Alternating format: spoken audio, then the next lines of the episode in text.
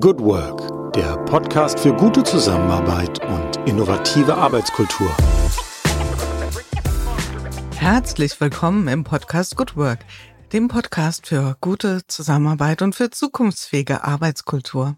Mein Name ist Julie Jankowski und ich begrüße euch hier in einer neuen Folge in unserem Audiosalon Good Work im Netzwerk von Brand 1 und ähm, wir sind feierlich gestimmt hier im Podcast Good Work. Das hat mehrere Gründe. Zum einen stehen wir unmittelbar vor den großen Feiertagen, also zumindestens hier in Deutschland gibt es ja, glaube ich, kaum ein Ereignis, was die einen so herbeisehen und die anderen vielleicht auch ein bisschen fürchten. Das große Weihnachtsfest steht an. Wir sind unmittelbar davor. Und es gibt noch einen anderen Grund zu feiern, denn ähm, ich persönlich gebe das zu, bin ganz feierlich gestimmt, denn meine heutige Gästin ist eine ähm, echte Herzenskandidatin von mir. Ich habe das, was sie publizistisch tut, schon eine ganze Weile auf dem Schirm und dazu gibt es auch reichlich Gelegenheiten, denn sie ist eifrig, ja? sie ist umtriebig, sie ist Journalistin, sie ist Kolumnistin, sie ist Autorin und hat im letzten Jahr ein Buch rausgebracht, das berechtigterweise auch vom NDR mit dem Sachbuchpreis ausgezeichnet wurde. Es widmet sich einem Thema, an dem wir alle überhaupt nicht vorbeikommen und doch so wenig reflektieren. Es geht um das Thema Zeit und unsere Gästin, ihr werdet es wahrscheinlich euch schon gedacht haben, ist Theresa Bücker. Und ich sage jetzt erstmal Hallo, liebe Theresa. Wunderbar, dass du bei Good Work bist. Herzlich willkommen. Hallo, liebe Jule, vielen Dank für die Einladung.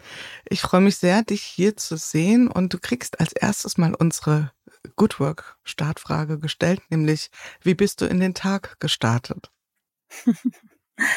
Ich habe noch nicht gearbeitet im klassischen Sinne, sondern ähm, ja, ein bisschen organisiert und auch schon gefeiert, weil mein älteres Kind Geburtstag hat und äh, wir schon Kuchen gegessen haben, Geschenke ausgepackt haben. Und in der Stimmung starte ich in den Tag. Und in der Weihnachtszeit arbeite ich traditionell auch weniger, weil es im Veranstaltungsbereich, also in Sachen Lesungen und Vorträge, etwas ruhiger wird. Also das ist für mich tatsächlich auch der Monat, wo ich ein bisschen runterkomme. Mhm.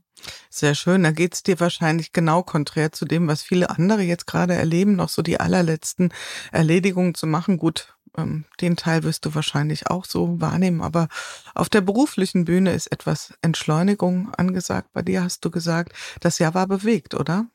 Wie war, wie hast du zeitlich dein Jahr vielleicht, es ist ja auch so zum Jahresende hin so die Zeit des Rückblicks. Wie hast du das Jahr erlebt, zeittechnisch betrachtet? Es war ein sehr intensives Jahr, was für mich sehr schnell abgelaufen ist. Ich konnte im Spätsommer gar nicht glauben, dass so viel Jahr schon vorbei ist und jetzt die Zeit von nach den Sommerferien bis Winter sind auch in einem Fingerschnippen äh, vergangen, was vielleicht auch damit zu tun hat, dass ich wirklich viel mit dem Buch unterwegs war und wenige Phasen der Langeweile hatte, sondern mich sehr viel weiterhin auch mit dem Thema des Buches beschäftigt habe. Das habe ich so gar nicht kommen sehen, weil wenn man ein Sachbuch veröffentlicht, ist gar nicht gut abzuschätzen, was hat das für einen Zyklus, wie lange ist man auf Lesereise, wie lange gibt man Interviews. Und das Buch ist, wie du ja schon erwähnt hast, im Oktober 22 erschienen und hält mich schon seit einem Jahr beschäftigt. Als es herausgekommen ist, dachte ich so, ähm, ich mache das jetzt drei Monate und Anfang 23 brauche ich ein neues Projekt und muss mir mal überlegen, was das sein wird. Und äh, ich bin immer noch nicht dazu gekommen, mich diesem neuen Projekt zu widmen. Also das ist vielleicht etwas für 24, mal schauen. Aber ich habe das Jahr mit, mit sehr intensivem Austausch verbracht, mit Menschen über dieses Thema zu sprechen, mir anzuhören, was sie denken, die Perspektiven auch nochmal zu erweitern und selbst dabei auch sehr, sehr viel dazugelernt. Mhm. Also deine Zeit war auch gefüllt mit der Zeit, mit dem Thema Zeit. Also man konnte das ja auch so als Zuschauerin ganz gut beobachten, dass du wirklich auch in den Medien sehr stark ähm, platziert wurdest und auch zu Recht. Ich finde, das Buch ist wunderbar. Also erstmal an der Stelle schon mal eine ganz dringende Leseempfehlung. Ähm, wir packen das ja auch dann nochmal in die Shownotes rein. Und es ist ja vielleicht so, oder wenn man ein Buch schreibt, ein Stückchen, kann ich das nachempfinden. Ähm, es ist ja so, dass so ein Thema einen auch irgendwo packt, dass das Thema, ich will nicht sagen, am Wegesrand auf einen lauert, aber es zieht einen ja in diesen Tunnel rein. Wie erlebst du das? Wie hast du das auch schon, bevor es das Buch überhaupt gab, erlebt? War das so ein Thema, was, ich bleib mal bei dem Bild, am Wegesrand rumlungerte und sagte, Theresa, schau mal hier hin, hier ist etwas, was es äh, zu erforschen gibt? Für mich war es eine absolute Voraussetzung, ein Thema zu finden, was mich in der Art fesselt. Also ich funktioniere so, mein Gehirn funktioniert so und ich könnte, ich könnte keine Auftragsarbeit abliefern. Und ich bin in den Jahren vorher tatsächlich öfter auch schon von Verlagen angesprochen worden, die teilweise Ideen hatten und zu mir meinten, möchtest du nicht mal so XY schreiben? Und da wusste ich aber auch zum einen, ich schaffe das neben einem Angestelltenverhältnis in Vollzeit natürlich nicht. Andere Leute schaffen das, ich habe keine Ahnung wie. und, ähm, und ich wusste auch, wenn ich ein Buch schreibe, das muss mich so neugierig machen und für mich selbst auch so neu sein. Ich kann das nicht einfach runterschreiben, sondern ich muss mich da reinstürzen können und mich selbst darin ein bisschen verlieren können. Und das hat genau das Buch auch gemacht. Ich habe unheimlich viel recherchiert und gelesen. Ich hätte wahrscheinlich auch niemals aufgehört, wenn meine Lektorin nicht zwischendurch immer wieder gesagt hätte, du musst aufhören zu lesen, du brauchst nicht noch mehr Fußnoten. Und äh, ich mache das aber bis heute, weil ich, äh, ich, also das Thema fasziniert mich. Es gibt ja unheimlich viel Forschung, wissenschaftliche Literatur, philosophische Literatur in alle Richtungen wo man in ganz viele Bereiche viel tiefer noch reingehen kann. Das Buch hätte noch weitere Kapitel haben können. Da hat mich auch meine Agentin dann entlastet und sie meinte, Theresa, du musst nicht alles in ein Buch schreiben. ja, aber also das Thema hat mich reingezogen und absorbiert und mir auch ja, auch meine Perspektive nochmal geschärft. Ich habe das früher schon immer so erzählt, ich, ich arbeite ja vor allem aus einer feministischen Perspektive zu Gesellschaftspolitik, dass wenn man diese Perspektive einmal hat, sich, sich mit Ungleichheit und Diskriminierung zu beschäftigen, man sie überall entdeckt. Und es ist mir beim Zeitthema ähnlich gegangen. Ich sehe jetzt nochmal mehr, welche Bereiche alle eine zeitliche Dimension und Implikation haben. Und das ist aber auch ein bisschen die Entstehungsgeschichte des Buches gewesen, ähm, weil ich lange kein Thema hatte und danach gesucht habe. Also das, wenn ich jetzt zurückblicke, hat sich das ergibt sich das schon aus den Jahren ähm, davor, was ich journalistisch gemacht habe. Aber mir ist irgendwann in meinen Texten aufgefallen, insbesondere in den Texten ähm, für die SZ-Magazin-Kolumne, dass ich ganz viele unterschiedliche Fragestellungen immer wieder auf das Thema Zeit heruntergebrochen haben oder Zeit dann eine bedeutsame Rolle spielte. Und diesen roten Faden habe ich irgendwann gesehen und langsam dann daraus die Buchidee entwickelt. Und dann fühlt sich das ja vielleicht so an, als fließt alles zusammen, als macht es plötzlich in dem Moment Sinn, ja, dass man diesem Thema nachgeht. Ja, schon. Auch, auch so überraschend, ähm, dass, dass LeserInnen mir zurückspiegeln, weil, also ich wurde in den Interviews zum Buch teilweise oder, oder häufiger auch gefragt, ob ich die Perspektive mit, mit dem Mutterwerden entwickelt habe. Und das ist nicht so. Ich beschäftige mich ja schon sehr, sehr lange mit Arbeitsthemen als Journalistin und ich hatte es selber vergessen, aber mich hat eine Leserin darauf gebracht, dass ich vor, ich glaube, vor über zehn Jahren auf der Republika mal einen Vortrag gehalten habe, der sich mit Arbeitskultur mhm. beschäftigt mhm. hat. Das habe ich vollkommen vergessen, weil es wirklich so lange her ist. Und ähm, und daran habe ich mich dann erinnert und geguckt, ob ich diesen Vortrag noch, noch irgendwo finde. Aber das Thema begleitet mich wirklich schon, schon sehr, sehr lange eben auch die Frage, was, was macht gute Arbeit aus? Und da spielt ja Zeit oder Zeitsouveränität auch eine Rolle. Hm. Ja, wunderbar. Du hast die moderative Brücke gebaut und dann steigen wir mal ein, würde ich sagen, oder? Steigen wir mal ein in das Thema Zeit als Phänomen. Und da bringst du ja ein, ein, vielleicht für manche Menschen eine neue oder eine Perspektive rein, ähm, auf das Thema Zeit zu gucken in Kombination mit Wohlstand. Also, dass es sowas gibt wie Zeitwohlstand, dass es auch sowas gibt wie Zeitgerechtigkeit. Das bringt mich so zu der Frage, hatte der gute alte Benjamin Franklin mit Zeit ist Geld denn recht? Ist es das gleiche? Ist es verwandt? Sind es Bruder und Schwester oder sind es eher Stiefbruder und Stiefschwester? Um mal in so einem schrägen Bild vielleicht zu bleiben. Aber wie hängen die beiden Dinge miteinander zusammen? Das ist mir ein ganz wichtiges Anliegen, mit meiner Arbeit oder mit dem Buch zu zeigen, dass Zeit und Geld nicht deckungsgleich sind. Die, die These des Buches ist, dass wenn wir über Gerechtigkeit oder Gleichberechtigung diskutieren, wir einen sehr starken Fokus auf finanzielle Gerechtigkeit und auf Repräsentation haben. Und ich ziehe Zeit als dritte Dimension von Gerechtigkeit hinzu, weil Zeit einen signifikanten Einfluss darauf hat, wie selbstbestimmt ich mein Leben gestalten kann, wie sich gesellschaftliche Strukturen festigen und es ist nicht unmittelbar mit Geld äh, gleichzusetzen. Sonst wäre die Frage, wie können Menschen mehr Zeit haben, wie kann man Zeit gerechter verteilen, auch einfacher zu lösen. Und man könnte Zeit umverteilen, aber Zeit ist eben keine Währung, so wie Geld, die sich auf einem Konto sparen lässt, die sich tauschen lässt. Zeit ist sehr viel enger an uns gebunden und entsteht wechselseitig. Für was Zeit eigentlich ist, da gibt es ganz viele unterschiedliche Definitionen für. Äh, da hatte ich auch ein Kapitel darüber geschrieben, das ist rausgefallen, das ist tatsächlich auch nicht so wichtig.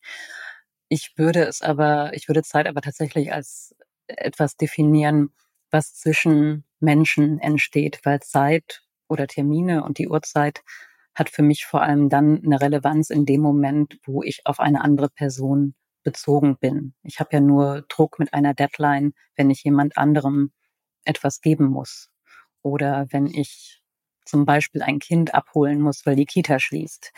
Und daran sieht man ganz gut, dass, dass wir Zeit eben zur Beziehungsgestaltung nutzen und sie deshalb sehr eng mit anderen Menschen, mit vielen anderen Menschen verflochten ist und deswegen auch die Idee des individuellen Zeitmanagements ganz schnell an Grenzen stößt, weil ich anders, als wenn ich mein Konto mit Geld ordne und da Pläne mache, wie ich Geld anlege, für was ich es ausgebe, ob ich es spare, das kann ich schon auf mich als Person bezogen machen. Da sind andere Menschen nicht unmittelbar von berührt.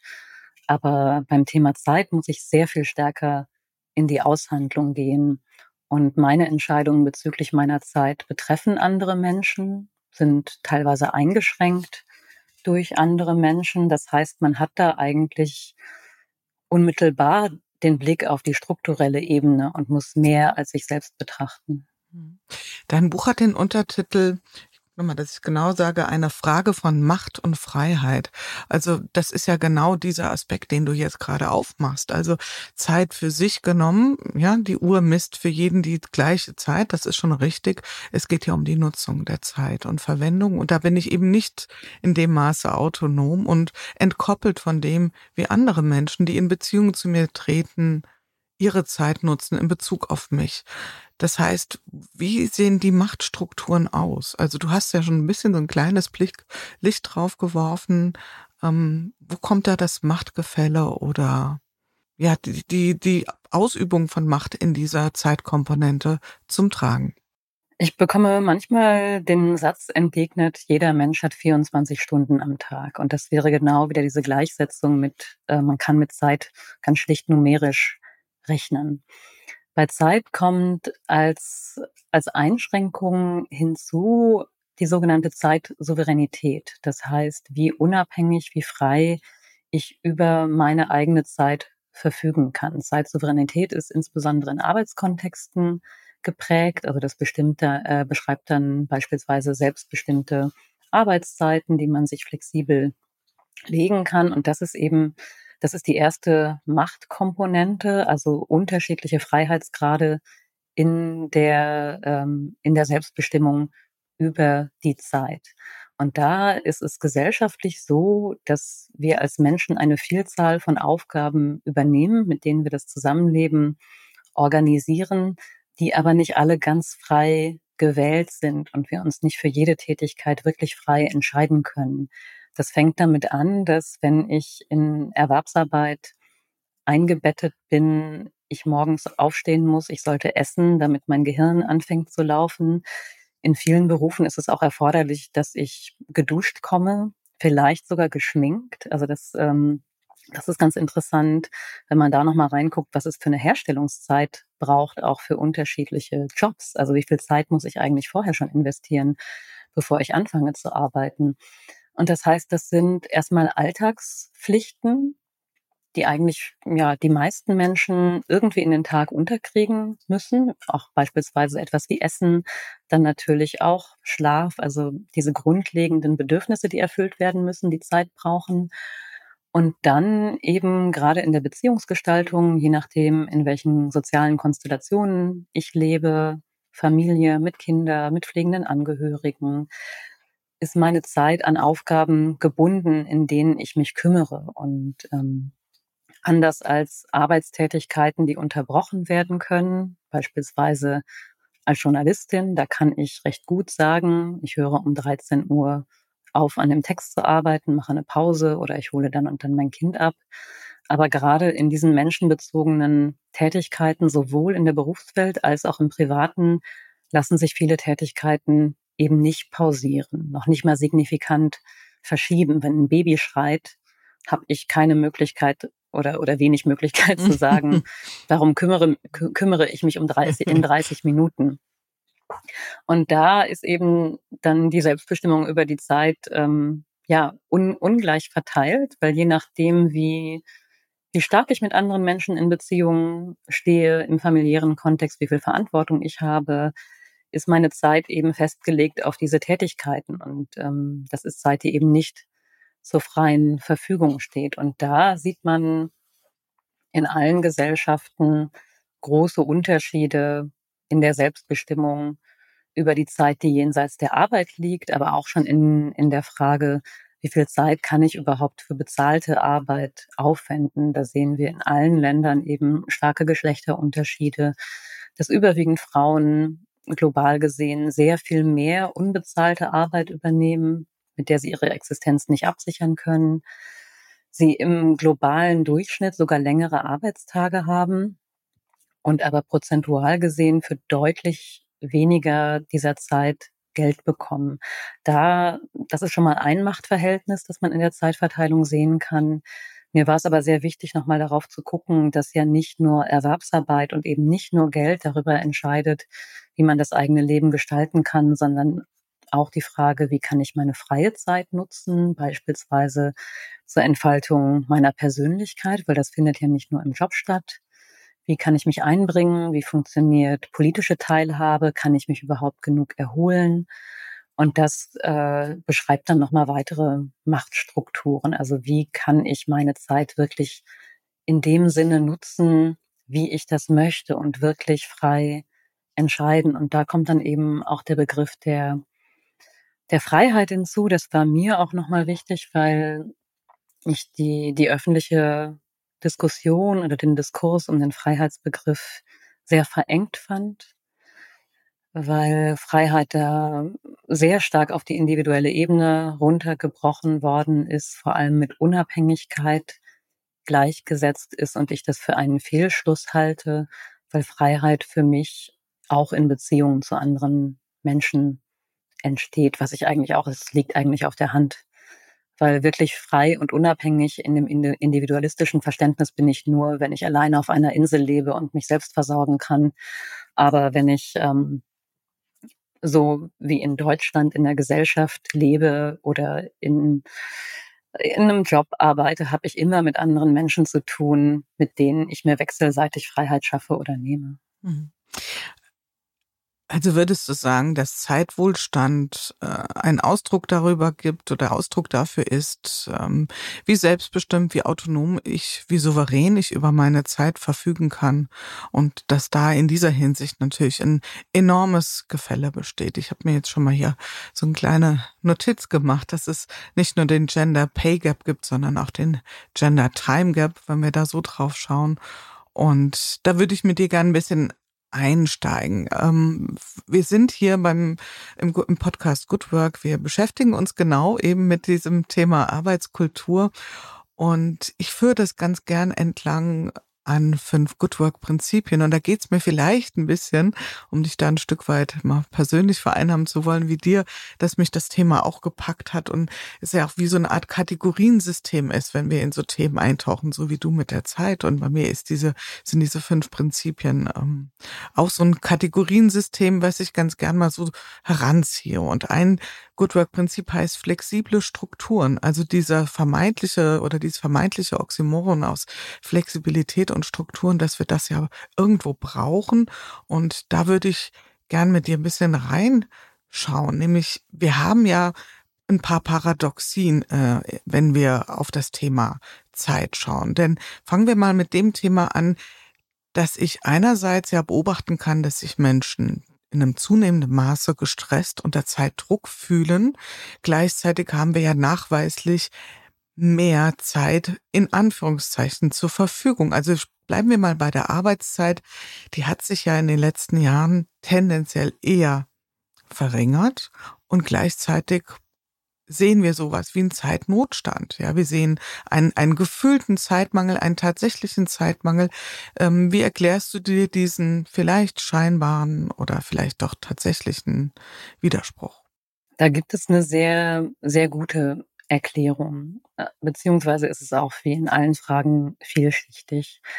Dass Menschen heute immer stärker Zeitdruck wahrnehmen, wird auch mit der Modernisierung von Gesellschaften erklärt, mit wachsendem Wohlstand, mit, mit Fortschritt, weil die vielen unterschiedlichen Möglichkeiten, die wir in vielen Lebensbereichen haben, sei es, dass wir rund um die Uhr essen können, weil es schnell Restaurants gibt und Fitnessstudios teilweise rund um die Uhr offen haben, Supermärkte bis Mitternacht offen haben, dass die Zunahme der Möglichkeiten auf Menschen so wirkt, dass sie dann auch mehr machen wollen. Also wir nehmen diese Option nicht nur als Angebot wahr, sondern teilweise auch als sozialen Druck.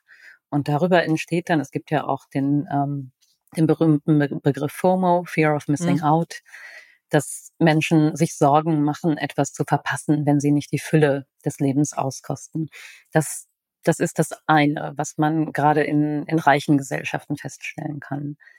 Dann ist es beim Thema Arbeitszeiten aber ganz wichtig zu gucken, mit welchen Daten diskutieren wir eigentlich. Und das fand ich als Journalistin unheimlich spannend, da mal tiefer reinzusteigen und zu gucken oder auch festzustellen, wie oberflächlich das auch in der guten Berichterstattung teilweise gemacht wird und wie irreführend dann Berichterstattung ist. Weil auf die stetig sinkenden Arbeitszeiten zu, äh, zu verweisen, wie es immer getan wird und dann gesagt wird, die Menschen haben heute mehr Freizeit, da wird der Wert des durchschnittlichen Jahresarbeitszeitsvolumen herangezogen. Das heißt, ähm, die durchschnittlichen Arbeitsstunden, die ein erwerbstätiger Mensch im Schnitt leistet. Da zählen aber wirklich alle Beschäftigungsverhältnisse rein. Also da wird zusammengerechnet Vollzeit, Teilzeit, Minijobs, Kurzarbeit, ähm, sogar Arbeitsausfälle wegen schlechtem Wetter, wie auf Baustellen.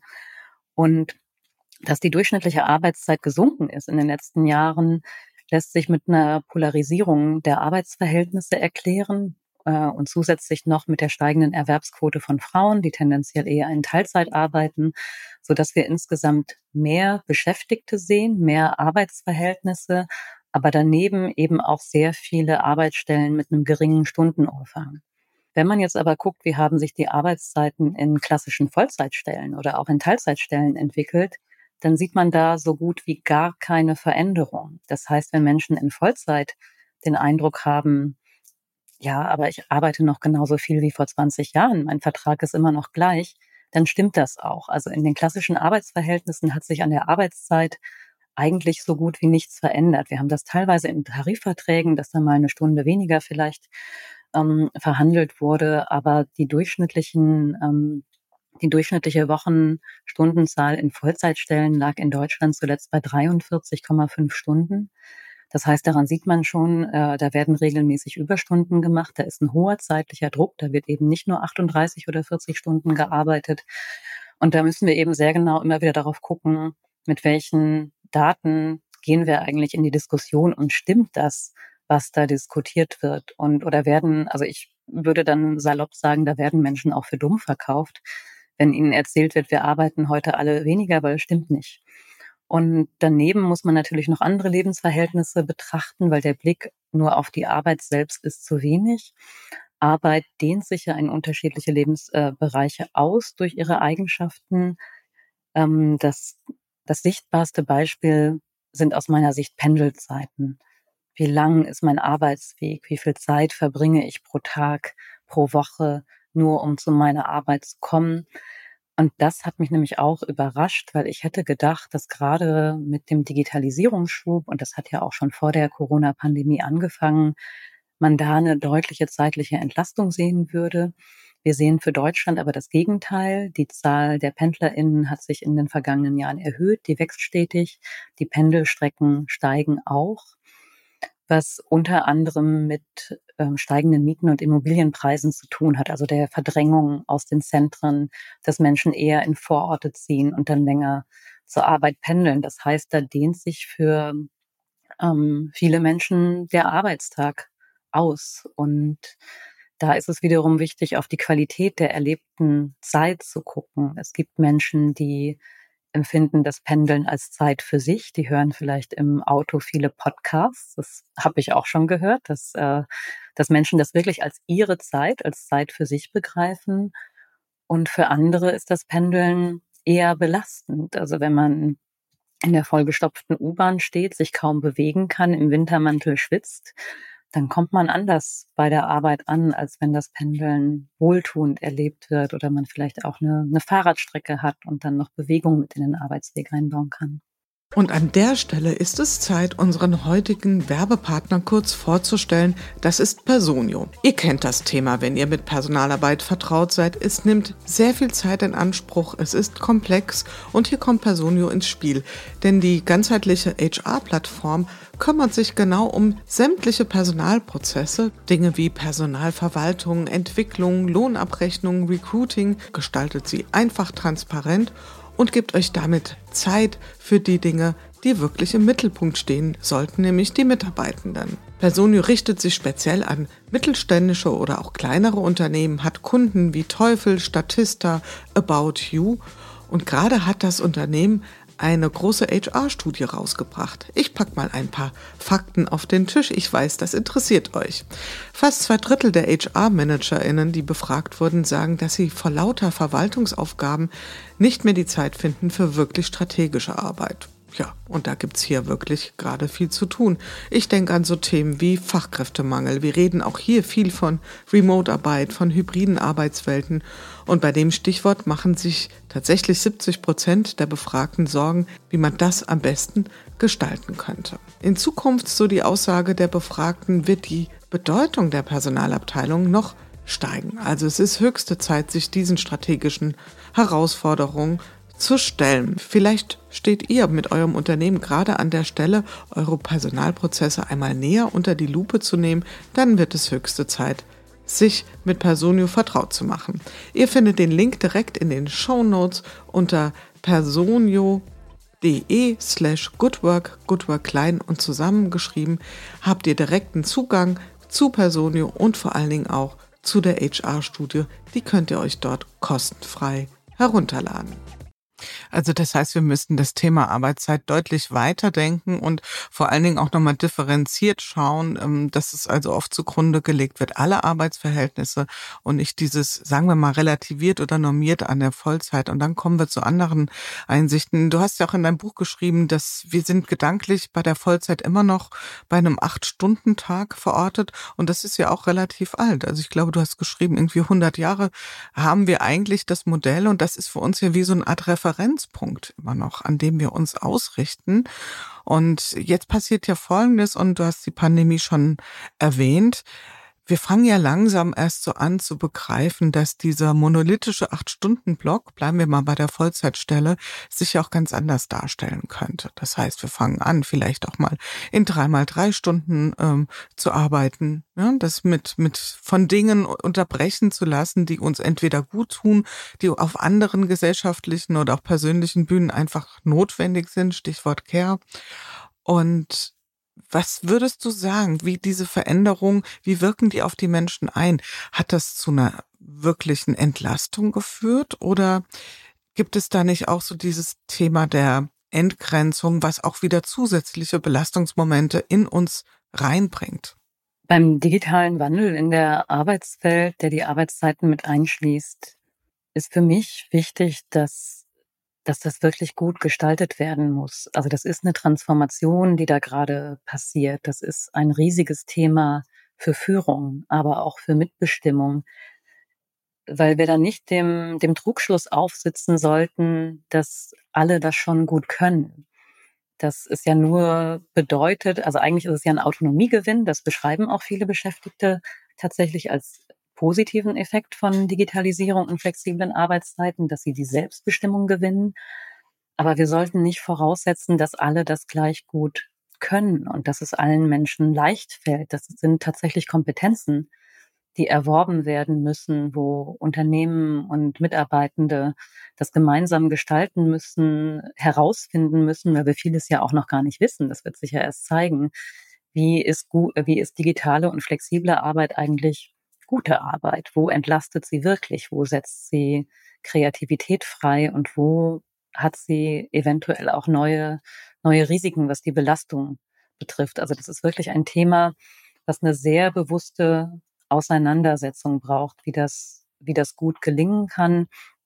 Und, äh, und äh, das hat äh, vor allem auch Effekte auf psychologische Belastung, auf mentale Belastung. Wir sehen, wir betrachten die Arbeitswelt aus meiner Sicht auch ein bisschen romantisiert, so dass wir denken, es wird ja alles besser, wir machen Wissensarbeit, wir haben die bequemen Bürojobs oder Homeoffice-Jobs, deswegen müsste die Belastung ja eigentlich weg sein.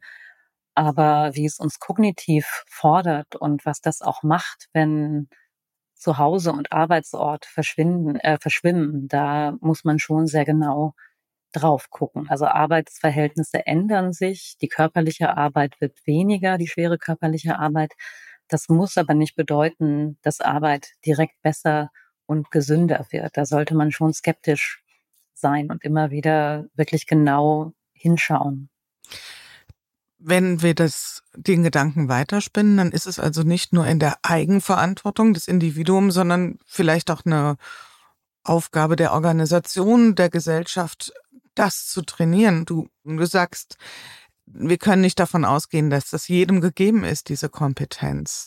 Wo siehst du da die Verantwortung, diese Kompetenzen zu erlernen, auszufeinern oder zu verfeinern, ähm, sich darin auch schlicht gut aufzustellen für eine Zukunftsfähigkeit? Es gibt schon erste Erhebungen für Deutschland, die gezeigt haben, dass da, wo flexible und digitale Arbeit über Betriebsverordnungen geregelt ist, also wo Betriebsräte sich engagieren, wo mitbestimmt wird, dass sie da als, äh, als besser erlebt wird als in Unternehmen, wo das nicht der Fall ist. Also das ist ein Punkt, an dem man ansetzen kann, sich wirklich damit fachlich auseinanderzusetzen. Wie gelingt es gut? Auch wie können Arbeitszeiten eingehalten werden? Das Thema Arbeitszeiterfassung, was ja jetzt auch gerade viele beschäftigt, spielte eine Rolle und aber auch Wissensvermittlung äh, auf allen Ebenen, weil sich weil sich so Eigenheiten zeigen im Umgang mit digitaler Arbeit. Also ein, einige Studien gibt es schon, da wird aber in den nächsten Monaten und Jahren sicherlich noch einiges kommen, weil wir den großen Schub erst durch die Pandemie gesehen haben und jetzt sich das in unterschiedlicher Art und Weise einspielt. Aber man konnte für Deutschland ähm, in den ersten Studien zu mobiler Arbeit sehen, dass es eine Geschlechtsspezifik gibt die entlang unserer Rollensozialisation passiert. Also man kann vor allem für Frauen oder weiblich sozialisierte Personen sehen, dass wenn sie zu Hause arbeiten, sie sich offenbar nicht gut gegenüber den Aufgaben im Haushalt abgrenzen können. Und Frauen, die zu Hause arbeiten, im Schnitt nochmal mehr Kinderbetreuung und mehr Haus Haushaltsaufgaben übernehmen. Das heißt, ihre Gesamtarbeitstage länger werden und dass Frauen mit festem Arbeitsplatz im Unternehmen anders geht. Bei Männern hatte es in der Tendenz den Effekt, dass sie noch mehr Überstunden gemacht haben, sich zu Hause aber weniger an den Aufgaben beteiligt haben. Also ihnen gelingt es offenbar sehr gut, wenn sie im Wohnzimmer arbeiten, ähm, den Dreck in der Küche nicht wahrzunehmen. Und da sieht man leider, wie, wie wirkmächtig Rollensozialisation ist und wie schwierig es ist, da rauszusteigen. Und da kann ein Arbeitgeber natürlich auch sagen, ja, eigentlich geht mich das nichts an, aber zum Wohle der Beschäftigten sollte das Unternehmen sehr wohl interessieren. Und man kann eben damit anfangen, dafür eine Sensibilität zu entwickeln oder vielleicht auch zu merken, meine Mitarbeiterin ist ins Homeoffice gegangen, die sollte doch eigentlich entspannter sein. Wenn man dann aber wahrnimmt, nee, sie ist eigentlich gestresster. Es könnte daran liegen, dass sie vielleicht denkt, es erleichtert die Vereinbarkeit, weil sie jetzt äh, tagsüber auch mal die Waschmaschine laufen lassen kann. Aber eigentlich steigt die Belastung und für manche Menschen wäre es im Büro die bessere Arbeitsatmosphäre. Mhm. Also darüber zu reden, ähm, vielleicht auch darüber schmunzeln zu können, dass es so ist. Also ich kenne das auch von mir selber. Es nervt mich, dass ich auch diese Sozialisation habe. Ähm, aber das ist eben der Startpunkt, sie dann auch verlernen zu können. Mhm. Ich glaube, das ist dieser Binnenblick, was passiert in der Arbeitszeit. Und ähm, der Zugewinn besteht, ich da bin ich total bei dir. Wahrscheinlich schon allein durch das Wegfallen der Pendelzeiten. Ja, also das ist ja tatsächlich wirklich ein großer Teil, über den ich souveräner ähm, verfügen kann, auch wenn ich im einen oder anderen Fall vielleicht das Pendeln als persönliche freie Zeit empfinde. Aber dass ich in meinem Tun, in meiner Arbeitszeit selbst mich da wehrhafter aufstellen muss gegen die ganzen, sei es nun explizit oder implizit herangetragenen Anforderungen durch Wäscheberge, durch Kinder, durch was auch immer, dass ich mich da gut aufstellen muss. Also es gab ja dieses Stichwort in der Pandemie und ich höre das seltener noch, finde es aber nach wie vor sehr relevant, der Retraditionalisierung von Rollenklischees. Wärst du dabei, würdest du sagen, da hat sich etwas wieder im ungünstigen Fall zurückentwickelt, eine, hat eine Retraditionalisierung stattgefunden, die auch jetzt, wo wir das Thema Pandemie hinter uns gelassen haben, oder ja, in seinen großen Auswirkungen, äh, wo wir das immer noch spüren? Ja, leider. Also das zeigen die Daten ganz klar. Die, äh, die Böckler Stiftung hat da regelmäßig Daten zu erhoben und ähm, dass, dass Männer mehr übernommen haben in heterosexuellen Partnerschaften.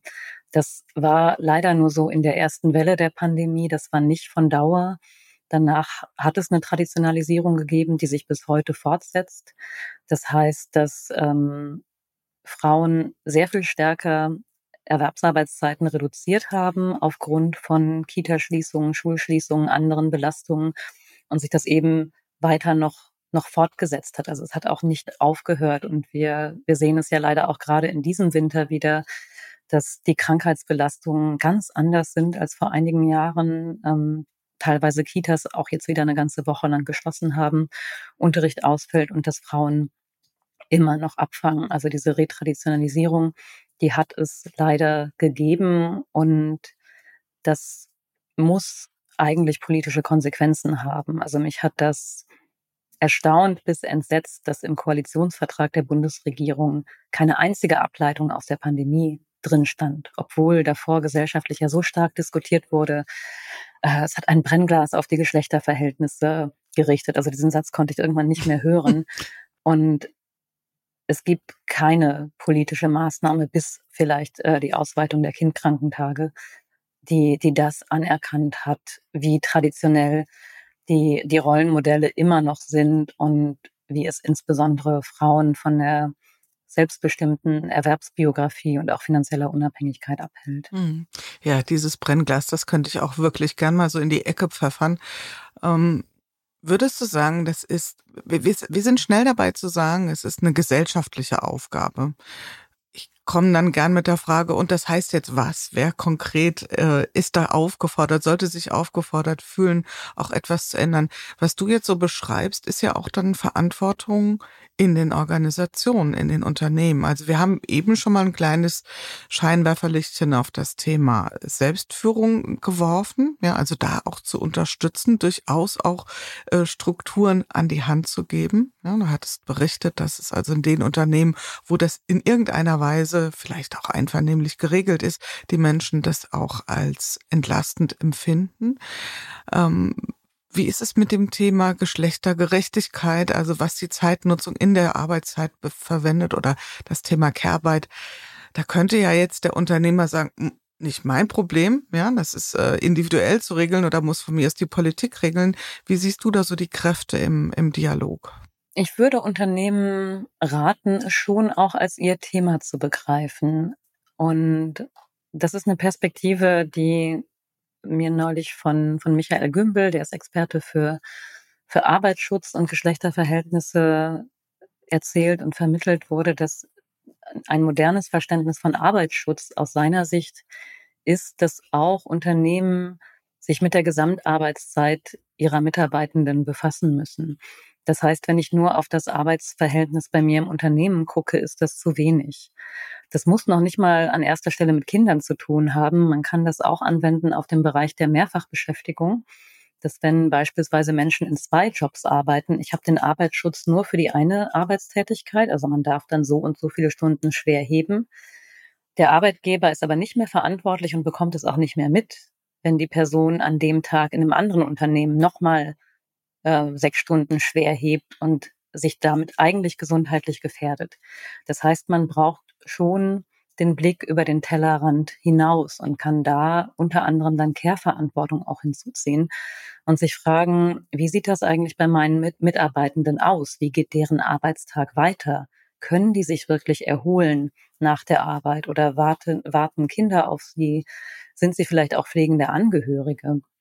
Und wenn wir eben weiterhin eine Ungleichverteilung der familiären Fürsorgearbeit haben, die Frauen sehr viel stärker einspannt, dann kann man davon ausgehen, dass weibliche Beschäftigte, wenn sie jetzt auch die gleichen Arbeitszeiten im Unternehmen haben, belasteter sind, dass sie gesundheitlich belasteter sind, dass sie mental eingespannter sind, was natürlich auch einen Effekt auf ihre Arbeitsfähigkeit im Unternehmen haben kann. Und wenn ich als Arbeitgeber Chancengerechtigkeit schaffen möchte, wenn ich möchte, dass meine weiblichen Talente sich genauso gut entwickeln können wie alle anderen, dann sollte ich ein Interesse an den Geschlechterverhältnissen jenseits meines Unternehmens auch haben, weil sie sonst mit sehr unterschiedlichen Voraussetzungen zur Arbeit kommen. Und es ist schon wichtig für, für Unternehmen und auch für Führungskräfte, ihre, ihre Teams und Leute ein bisschen besser zu kennen an der Stelle. Was ich gehört habe aus Unternehmen ist, dass sie meistens ganz gut wissen, wenn, wenn Mitarbeitende Kinder haben und, und wie sie da nochmal eingespannt sind. Es existiert oft wenig Wissen über Pflegeverantwortung. Also wenn beispielsweise Eltern oder andere Angehörige gepflegt werden, das, äh, das wird von, von Mitarbeiterinnen und Mitarbeitern öfter verschleiert, auch gar nicht erzählt. Ähm, und da, dafür braucht es auch eine Sensibilität. Also das wäre schon mal ein Ansatz, die, die Sorgeverantwortung auch auch weiterzufassen oder ein Beispiel aus meiner äh, aus meiner eigenen Familie. Ich lebe ja in einer Patchwork-Konstellation und wir haben in, in beiden Familien Bonuseltern. Also meine kind, mein Kind hat eine Bonusmama bei ihrem Papa und einen Bonuspapa bei mir, die sich auch ganz viel kümmern. Die kümmern sich im Prinzip wie, wie normale Eltern, übernehmen auch Kindkrankentage, haben aber keinen Anspruch auf Kindkrankentage. Äh, und das, das ist zum Beispiel etwas, das Unternehmen anbieten könnten und was beispielsweise auch die Bonusmama meines Kindes von ihrem Arbeitgeber hat, der sagt, so du hast zwar kein Kind, was bei dir auf der Lohnsteuerkarte steht und was die Krankenkasse anerkennt, aber ich weiß, es ist dein Kind und äh, du möchtest dich auch um das Kind kümmern, wenn es krank ist. Und der hat eben eine Regelung mit ihr, dass sie, dass sie Kindkranktage nehmen kann. So da, da fängt dann unternehmerische, unternehmerische Verantwortung an, wo man eben ja einen, einen vielschichtiger, vielschichtigeren Blick auch auf die Menschen hat, die im, im eigenen Unternehmen arbeiten. Und auch beim Thema Elternzeit oder, oder Arbeitszeitmodelle muss, müsste eigentlich wieder das Gleiche passieren, über das eigene Unternehmen hinausdenken. Denn wenn ich als äh, Unternehmen nur daran interessiert bin, dass meine Mitarbeitenden möglichst alle in Vollzeit arbeiten und ich kein Interesse daran habe, dass beispielsweise Männer auch mal ein paar Stunden reduzieren, dann heißt das äh, für die Partnerinnen ja in der Regel, wenn es Kinder gibt, dass die irgendwo weniger arbeiten. Oder vielleicht auch die Mütter, die ich im Unternehmen habe, bei mir weniger arbeiten, weil die Partner, die in einem anderen Unternehmen sind, da ihre Arbeitszeiten nicht reduzieren. Das heißt, wenn ich Arbeitsmodelle für Eltern und insbesondere für Väter schaffe, die vielleicht auch in 35 oder 30 Stunden machbar sind, dann kann gegebenenfalls die Partnerin, die irgendwo anders arbeitet, da ein bisschen mehr arbeiten. Und in der Idealversion balanciert sich das aus, so dass eben meine weiblichen äh, Fachkräfte auch ein bisschen erhöhen können, weil ihre Partner plötzlich anderswo weniger arbeiten. Das heißt, da müssen wir ein bisschen vernetzter denken und nicht nur auf den eigenen Kontext schauen. Absolut. Und der Kontext ist das Stichwort. Das heißt, wenn wir eine Gerechtigkeit, ich das ist jetzt eine Definitionssache. Ich mag ja auch das Wort Fairness, zieht ja immer mit ins Kalkül, was ist der individuelle Kontext, in dem sich ein Mensch bewegt, welche Rahmenbedingungen erlebt er außerhalb dessen, was wir als Organisation bezeichnen und haben aber unmittelbaren Einfluss auf das, was er auch als Arbeitskraft leisten kann. Ja, sind wir gut beraten als Unternehmen. Und es gibt ja jetzt auch schon Vorstöße, da bin ich auch mal gespannt, wie du drauf guckst. Wir hatten hier einen, einen ganzen Podcast zum Thema Vier-Tage-Woche. Ähm, wir wollen jetzt nicht ganz, ganz tief in diese Kiste einsteigen, aber natürlich interessiert mich auch dein Blick darauf. Wie beobachtest du die Diskussion dazu? Was geht dir durch den Kopf, wenn du die Modelle siehst, wenn du ähm, wenn du siehst, wie auch darauf reagiert wird, was ist so deine, deine Assoziation zum Thema Vier-Tage-Woche? Ich bin zum einen total froh und auch ein bisschen überrascht, dass diese Diskussion so langfristig geblieben ist. Wir sehen bei der Vier-Tage-Woche oder bei der generellen Arbeitsverkürzung ganz klar, das ist kein Trendthema gewesen, was aufgepoppt ist und dann wieder weg ist, sondern das wird seit über einem Jahr ganz, ganz intensiv diskutiert, hat es auch in den gewerkschaftlichen Rahmen geschafft. Also da ist wirklich was in Bewegung. Es lohnt sich, da dran zu bleiben. Ähm, das sollte auf keinen Fall als etwas betrachtet werden, über das wir bald nicht mehr reden. Das bleibt. Und das, äh, also mir ging es so mit dem Buch. Ich habe ja angefangen, mitten in der Pandemie 2020 daran zu arbeiten, wo ich überhaupt nicht abschätzen konnte, wie ist das Thema dann zwei Jahre später und was verändert sich überhaupt in der Pandemie. Und als dann auch noch der Ukraine-Krieg losging, sich abzeichnete, Energiekrise, Lebensmittel werden teurer, da habe ich gedacht, so, oh Gott, wenn das Buch im Herbst 22 kommt, das wird abgetan als Luxusthema, sich jetzt auch noch mit Zeit zu beschäftigen. Also es war weiterhin meine Position, dass es wichtig ist und auch politisch ist, aber ich habe gedacht, das könnte die Reaktion sein, dass alle sagen, was will die jetzt über Zeit sprechen? Die Leute brauchen Geld, damit sie ihre Heizungsrechnungen bezahlen können. Und dann ist aber genau das Gegenteil passiert. Also es hat nicht mit dem Buch zu tun, dass diese Diskussion losging. Es hat es vielleicht mit aufgegriffen, aber ich würde sagen, dass die Krisenerfahrungen, die sehr viele Menschen jetzt noch mal stärker machen, bei vielen eher ausgelöst hat, sich bewusst damit auseinanderzusetzen, wie möchte ich mein Leben gestalten, auch stärker noch mal gegenwartsbezogen. Was ist mir wirklich wichtig? Und es da gerade eine Werteverschiebung geht, gibt, die auch materielle Werte ein Stück weit schwächt und eben den Blick dann auf Zeitwohlstand und, und ein selbstbestimmtes Leben richtet. Deswegen ist die Diskussion auch so stark. Die ist nicht, weil Menschen faul sind und kein Interesse an Arbeit haben. Ich würde sogar eigentlich das Gegenteil behaupten, dass die Vier-Tage-Woche ja auch eine Diskussion ist über bessere Arbeit, damit wir Arbeit gut machen können, also auch von Menschen geführt wird, die ein hohes Interesse an ihrer Arbeit haben. Ich finde, das sollte man überhaupt nicht gegeneinander ausspielen, dass, äh, dass die Vier-Tage-Woche ein Kennzeichen dafür wäre, dass niemand mehr Bock hat auf Arbeit, sondern wir haben ja eigentlich schon lange eine Diskussion in der Arbeitswelt, wo Menschen sich sehr bewusst mit ihrer Arbeit auseinandersetzen und möchten, dass es besser wird, damit sie es auch gut machen können, weil viele einen sehr hohen Anspruch an ihre Arbeit haben. Ist ja eigentlich total schön. Und das passiert gerade bei der Vier-Tage-Woche. Und es ist kein Generationenkonflikt-Thema. Das kann man auch ganz leicht an den äh, an Umfragedaten belegen, wenn man ältere Beschäftigte fragt, Menschen fragt, wann wollen sie in Rente gehen, wie wollen sie in der letzten Phase ihres Berufslebens arbeiten. Dann gibt es einen großen Wunsch nach reduzierten Arbeitszeiten, Altersteilzeit. Ähm, die, die Mehrheit der Beschäftigten möchte auch früh in Rente gehen. Also diesen großen Wunsch nach äh, Rente mit 67 oder noch länger arbeiten, den gibt es nicht. Natürlich gibt es Menschen, die möchten weiterarbeiten und können das auch. Aber das ist eben nicht die Mehrheit. Deswegen sollte man sich auf keinen Fall erzählen lassen, das ist nur ein Thema der jungen Generation. Ich würde sagen, es verbindet ganz viele Altersgruppen. Deswegen kann man auch ein tolles gesellschaftliches Thema daraus machen, weil es eben ganz, ganz viele Menschen berührt und sehr sehr starke Implikationen für Lebensqualität hat. Und Lebensqualität ist auch wichtig und auch Auftrag eines Wohlfahrtsstaates, so wie es Deutschland ist. Also wir ordnen ja nicht nur Arbeitsverhältnisse und haben politisch ein Interesse daran, dass das Leben bezahlbar bleibt, sondern Lebensqualität ist ja auch eine Errungenschaft der Moderne, die wir jetzt nicht aufgeben sollten, nur weil es mal ein paar Krisen gibt. Mhm. Man könnte ja jetzt kritisch draufschauen und sagen, Konzepte wie die Vier-Tage-Woche legen den Fokus eher darauf, Freiheit von der Arbeit zu erlangen als Freiheit in der Arbeit. Also wenn wir böse drauf schauen, könnten wir sagen, es insinuiert ja, dass Arbeit an sich etwas ist, von dem wir uns möglichst ähm, schadfrei halten sollten. Also was wir irgendwie abgrenzen von dem, was das Leben sonst ausmacht. Siehst du da die Gefahr oder sagst du, es ist doch wieder auch ein, ein Mehrgewinn an Autonomie? Ich würde Arbeit und andere Lebensbereiche nicht in Konkurrenz zueinander sehen, wo man sich von dem einen befreien muss.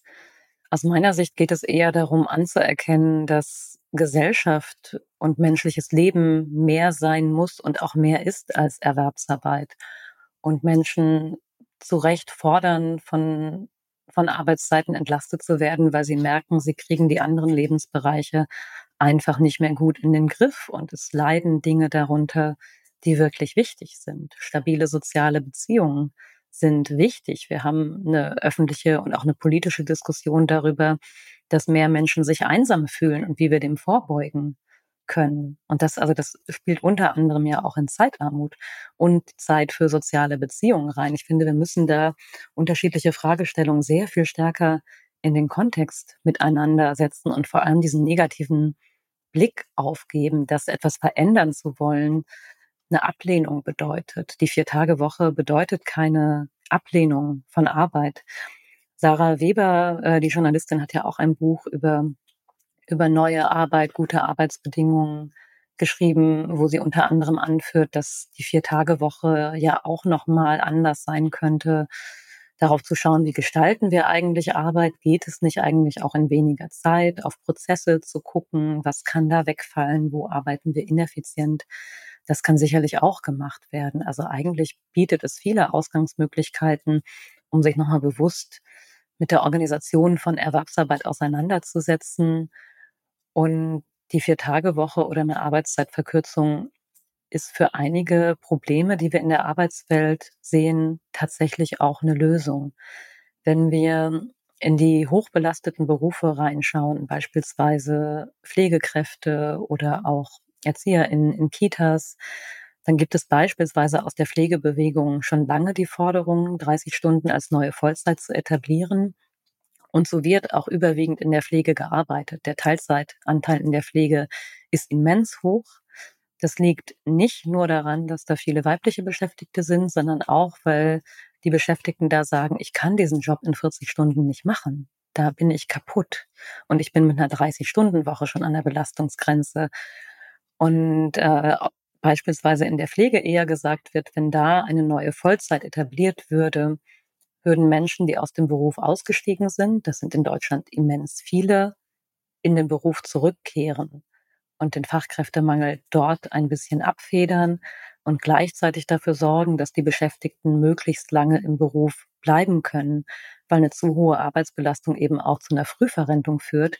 Und damit lösen wir den Fachkräftemangel auch nicht. Also der Fachkräftemangel und die demografische Situation in Deutschland, die lässt uns eigentlich keine andere Wahl, als uns wirklich mit guten und gesunden Arbeitsbedingungen zu beschäftigen. Das ist auf jeden Fall ja ein Denken in Möglichkeiten und ähm, was danke nochmal für deine Ausführung auch, dass es ja um viel mehr geht als einfach nur, wir wollen einen Tag mehr frei haben, sondern wir haben ja hier auch erlebt, also das darf ich auch nochmal zitieren aus dem, aus dem Gespräch mit Martin Geht zur Vier-Tage-Woche. Ähm, ich glaube, er hatte 155 Unternehmen interviewt oder mit, mit Unternehmen gesprochen, die die Vier-Tage-Woche bereits eingeführt haben. Und er sagt, es war ungefähr annähernd so viele Modelle von Vier-Tage-Woche zu finden wie GesprächspartnerInnen. Und ähm, also das heißt, das ist ja erstmal nur ein Schlagwort, hinter dem sich ganz, ganz mannigfaltige Konzepte verbinden. Wir kommen immer wieder so, wir touchieren immer wieder das ganz große Thema Care-Arbeit. Und ich würde auch gern am Ende des Gesprächs auch nochmal diese eine äh, Vorstellung oder vielleicht ist es eine Utopie oder ein, eine Möglichkeit, wie man das aufteilen könnte, mit dir konkret besprechen. Aber vielleicht schwenkt mal ganz kurz mal rüber, wenn es so ist, dass ähm, Zeitwohlstand ein Ausdruck dafür ist, dass wir eben über möglichst viel freie Zeit verfügen könnten, wäre es dann nicht auch ein Statussymbol, genau das zur Schau zu tragen? Schaut her, ich kann sehr frei über meine Zeit verfügen. Ich sehe ehrlicherweise eher das Statussymbol, schaut her, wie beschäftigt ich bin. Ähm, diesen kleinen vermeintlichen Widerspruch, äh, den würde ich gerne mit dir zusammen mal auflösen.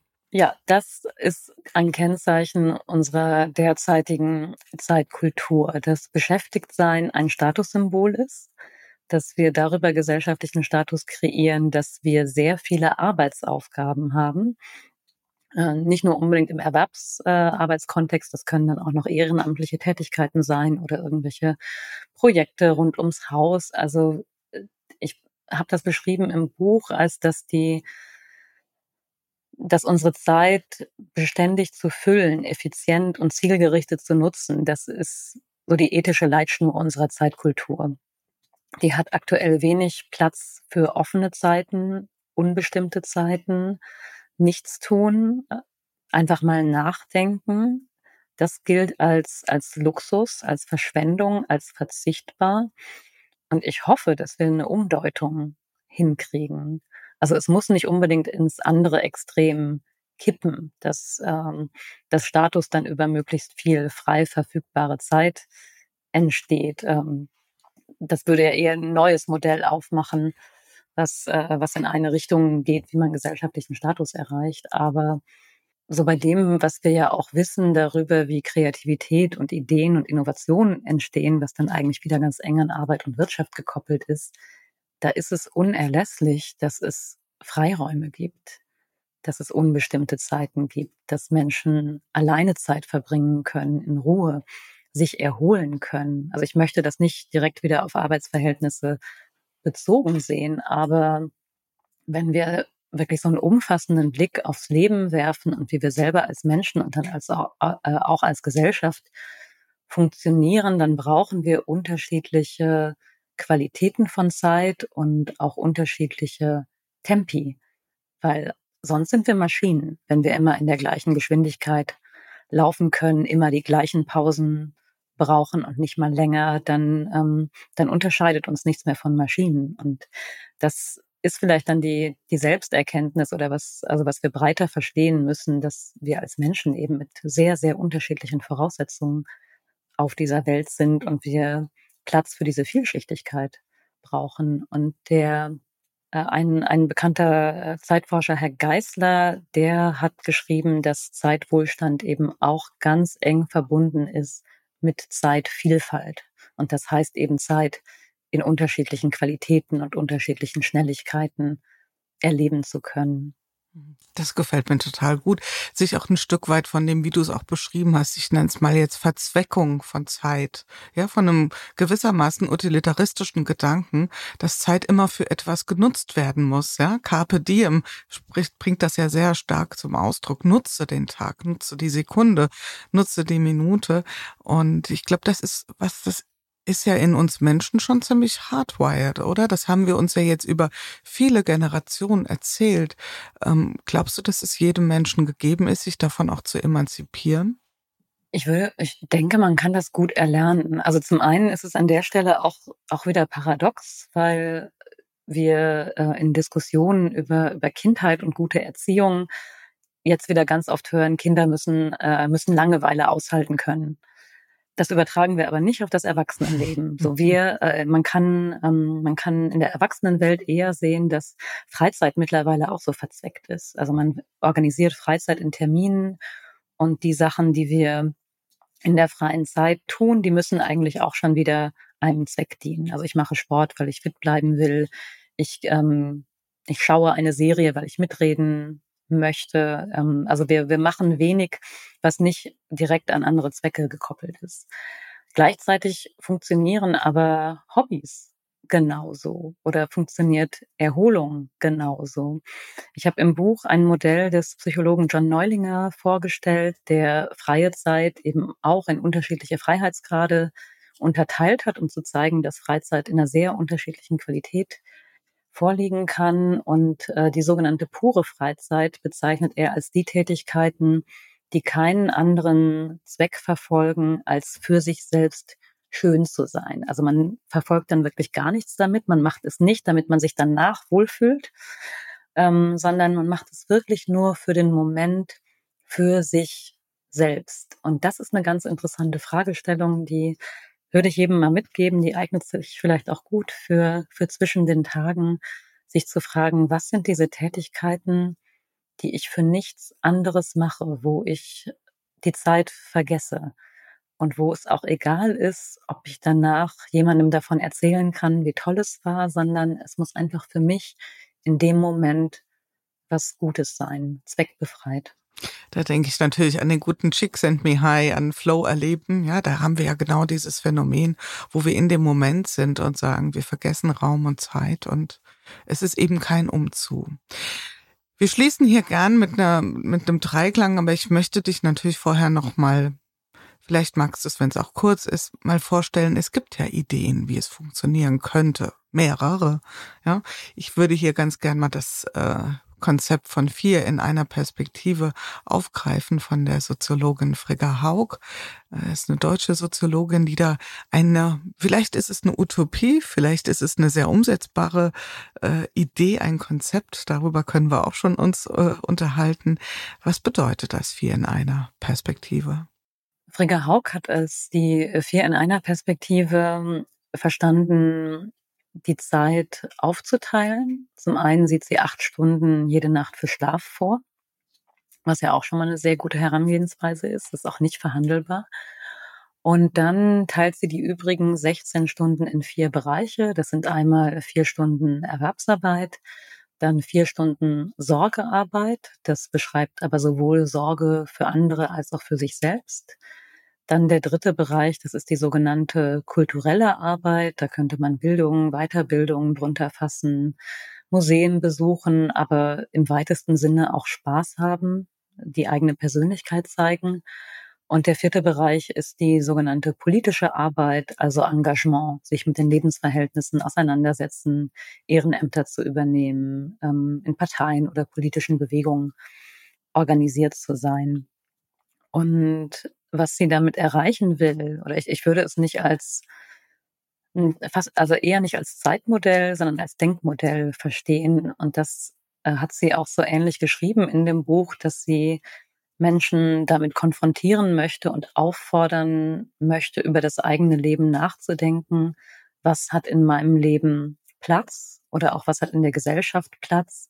Und ist das so stimmig? Was passiert, wenn ich dieses Modell lebe, wenn eine Gesellschaft ein Modell lebt, wo es einen deutlichen Schwerpunkt auf einen dieser Bereiche gibt? Und ich würde sagen, wir leben gerade in einem erwerbszentrierten Gesellschaftsmodell. Und das, also das würde ich vor allem als Anregung verstehen. Das ist erstmal keine Wertung, sondern ja, Stoff für eine Auseinandersetzung. Ein Reflexionsmodell. Ja, ja, es ist ein wunderbares Reflexionsmodell, wo ich ja für mich erstmal so überlegen kann, wie stehe ich zu den vier Bereichen? Allein überhaupt schon mal das zu reflektieren, darauf zu schauen, weil so wie du es jetzt präsentierst, oder so war es ja auch nicht intendiert, ähm, könnte ja da auch schon wieder Reaktanzen entstehen. Ich möchte aber gar nicht so viel Zeit aufwenden für Engagement. Ich möchte aber auch nicht mich darüber bestimmen lassen, dass ich vier Stunden am Tag in Care-Arbeit stecke. Ich liebe meine Arbeit. Ich möchte gerne viel arbeiten. Wie gehst du mit solchen Einwänden um? Ich, ich würde, ich würde Menschen wirklich raten, sich tatsächlich einfach mal Zeit zu nehmen und nachzudenken, wo das herkommt und, und da in sich hineinzuhorchen und, und zu reflektieren, wo habe ich das eigentlich gelernt? Woher weiß ich, dass es so sein muss? Woher weiß ich, dass das für mich, gerade wie ich das lebe, das beste Modell ist? Und dann aber auch den Blick um sich herum zu weiten und sich zum einen zu fragen, diese anderen Arbeiten jenseits der Erwerbsarbeit, die Frigga Haug auch anspricht, wer übernimmt die denn gerade? Und was würde passieren, wenn sie niemand übernimmt?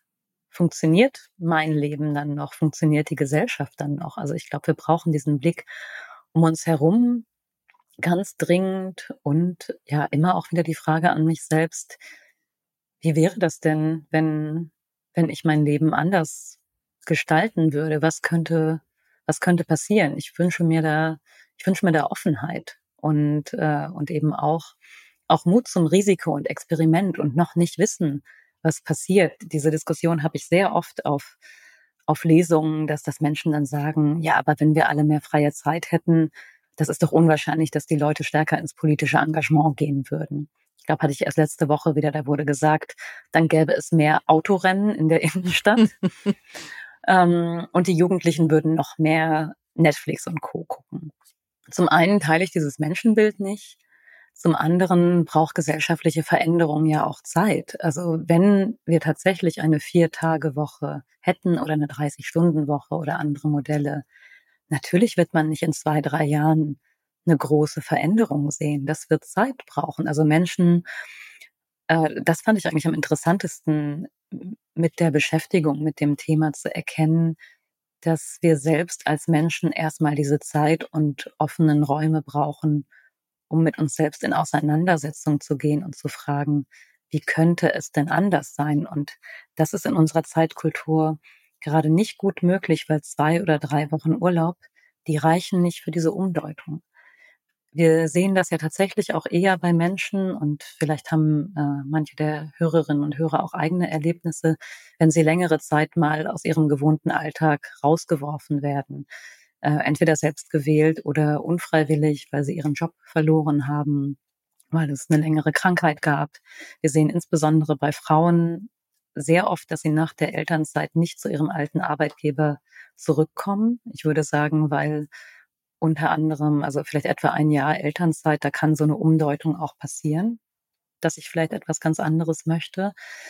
Das heißt, wenn, wenn diese gesellschaftlichen Freiräume oder, oder diese längeren Zeitphasen, die über einen regulären Urlaub hinausgehen, mehr Menschen zur Verfügung stehen würden, wir, wir wissen nicht, was passiert, aber es könnte auch etwas Gutes passieren. Es könnten überraschende Dinge passieren. Ja, vielleicht äh, schauen wir erstmal alle mehr Serien, bis keine mehr übrig sind. Und vielleicht ist nach einem Jahr Binge-Watchen dann, äh, dann Raum für Engagement oder Lust auf noch was ganz anderes